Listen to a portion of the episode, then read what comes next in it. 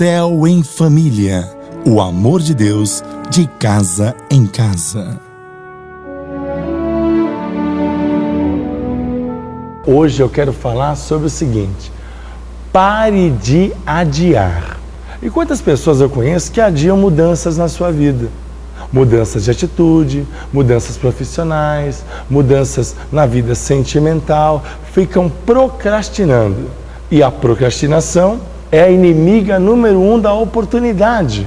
E Deus tem grandes oportunidades para a sua vida, Deus quer abençoar você, Deus quer que você vença, Deus tem o melhor para a tua família, Deus quer realizar coisas incríveis para que você viva todas as promessas de Deus. É exatamente isso, todas as promessas de Deus. Assim diz a palavra de Deus em Hebreus capítulo 4, versículo 7. Por isso Deus estabelece outra vez um determinado dia, chamando hoje, ao declarar muito tempo depois, por meio de Davi, de acordo com o que foi dito antes: Se hoje vocês ouvirem a minha voz, não endureçam o coração. Deus ele quer falar comigo e com você a cada dia. E Deus quer o melhor para mim e para você. Não é a opinião de quem está do seu lado, muitas vezes, que você dá tanto valor. Não é a opinião da pessoa que trabalha com você.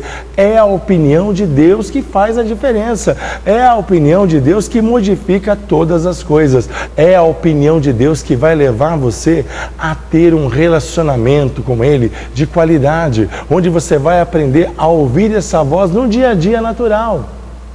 A Bíblia diz e mostra que muitas vezes nós temos boas intenções que não significam obediência. E até obedecermos, não iremos nos sentir satisfeitos na nossa alma, aqui, ó, alma, intelecto, pensamento. E a Bíblia diz que os pensamentos de Deus são maiores que os nossos pensamentos. Os sonhos de Deus para a minha vida e para a tua vida são maiores. É isso que nós temos que compreender. E a procrastinação é uma das grandes é, armas na mão do diabo. Fazer você adiar mudanças. Por meio dela, ele nos convence de que iremos fazer alguma coisa, planejando fazer essa coisa, e quando não conseguimos, vem a frustração. E Satanás sabe como usar isso. Satanás usa aquelas frases de sempre: ah, você não merece, você não é digno, não é digna. Mas quem é você para pedir isso? Você nem ora direito, nem lê a Bíblia.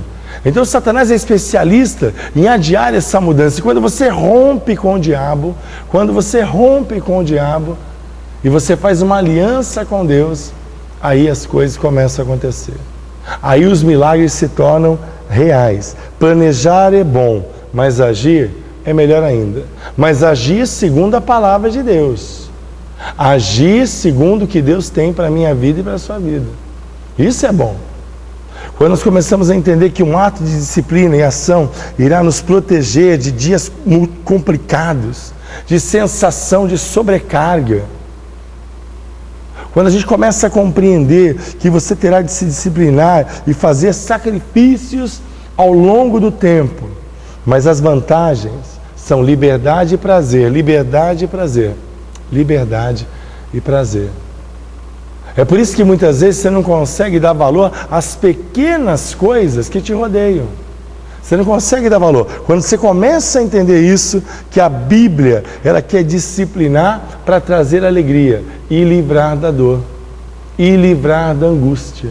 É exatamente isso. A Bíblia diz lá em Hebreus 12, 11: E na verdade, toda correção ao presente não parece ser motivo de alegria, senão de tristeza mas depois produz um fruto pacífico de justiça naqueles que são exercitados por ela.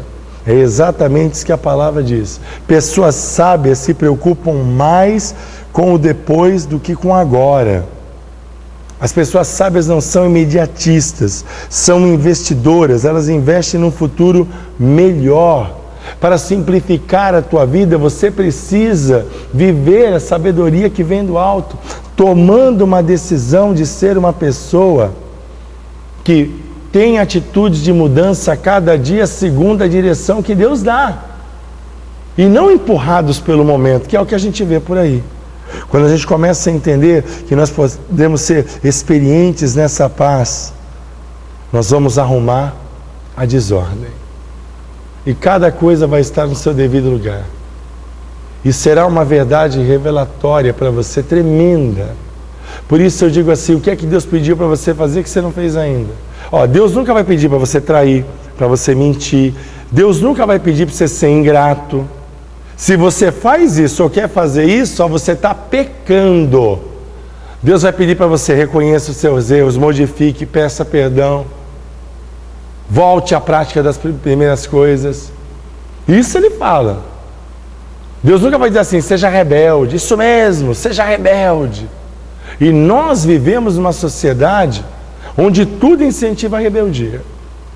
Mas eu quero orar por você nesse momento, eu quero te abençoar, eu quero profetizar na sua vida, eu quero declarar que a partir de hoje, a palavra de Deus nesta reunião, nós vamos ajudar você a realizar essas mudanças e transformações para que você viva o melhor de Deus. Esse é o meu objetivo. Vamos orar nesta hora em nome de Jesus. Senhor Jesus, Deus de poder e de graça, eu abençoo cada homem, cada mulher, cada vida que está aqui, Senhor.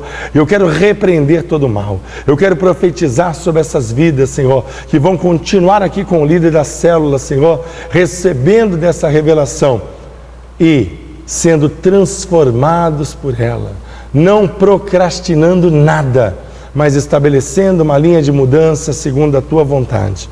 Por isso, abençoa cada um deles e aqueles que estão enfermos, que sejam curados e abençoados pelo teu poder. É exatamente o que eu te peço, repreendendo todo o mal, em nome de Jesus. Amém e graças a Deus.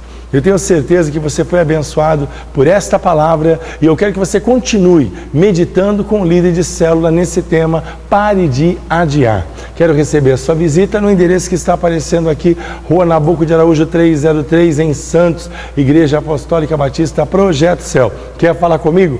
Muito fácil. O endereço do meu e-mail está aparecendo aqui. Você manda um e-mail, pedido de oração e eu entro em contato com você. Reuniões do Projeto Céu, quarta e sexta às 8 horas da noite e domingo às sete e meia da noite, o grande culto, celebração da família. Que Deus te abençoe. Eu sou o apóstolo doutor Juarez Torres e eu me importo com você. Vem para o céu, você também. Céu em Família. O amor de Deus de casa em casa.